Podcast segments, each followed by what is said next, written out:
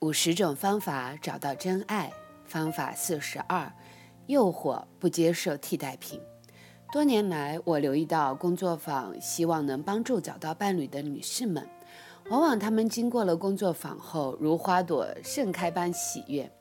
但下回我造访他们国家时，她们又呈现出颓废不已的样子。不久前，我决定找出事情的蹊跷。我发现他们在工作坊结束两周内。就遇到了完美的对象，但就是差一个条件，那些对象不是已婚就是有女友，这是巧合、烂桃花还是命运的捉弄呢？六个月之后，我找到了答案。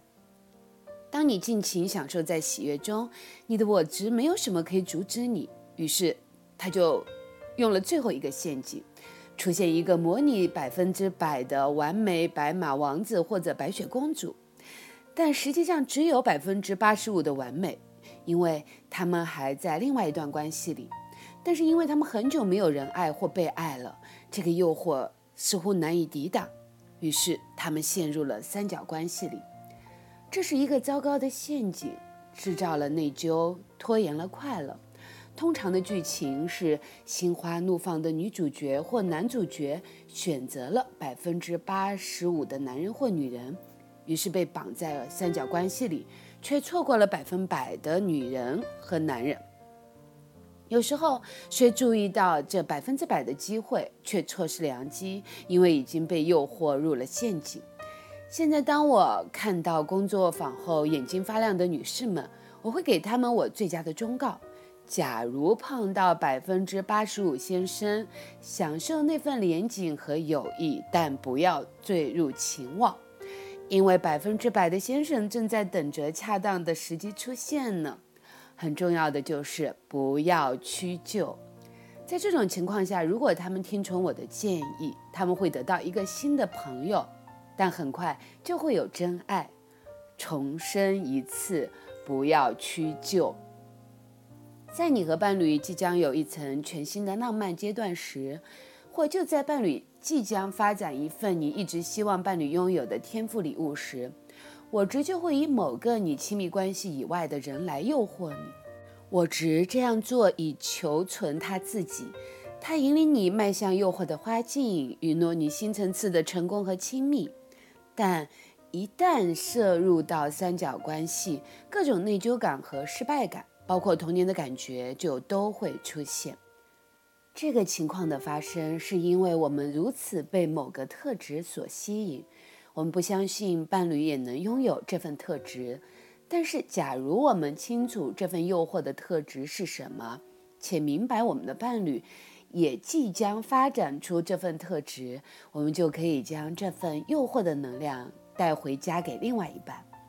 一旦这份能量投资在伴侣身上，我们的伴侣就可以发展出这份我们之前受到诱惑的特质，而我们就进入到一层新的浪漫阶段里。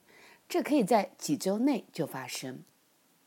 保持现存关系的外在形式，但却迷惑于诱惑的幻想里的做法，会阻碍我们的亲密关系正要展开的新阶段。拒绝替代品，如此每个人都能赢得更多。敞开你自己，去拥有百分之百，你配得百分之百，你和真爱伴侣配得分享这全部的一切。练习，今天确认和伴侣有一个百分之百的关系。假如你是单身的话，选择某个完全自由的对象，享受你新的连景。信任自己，信任过程。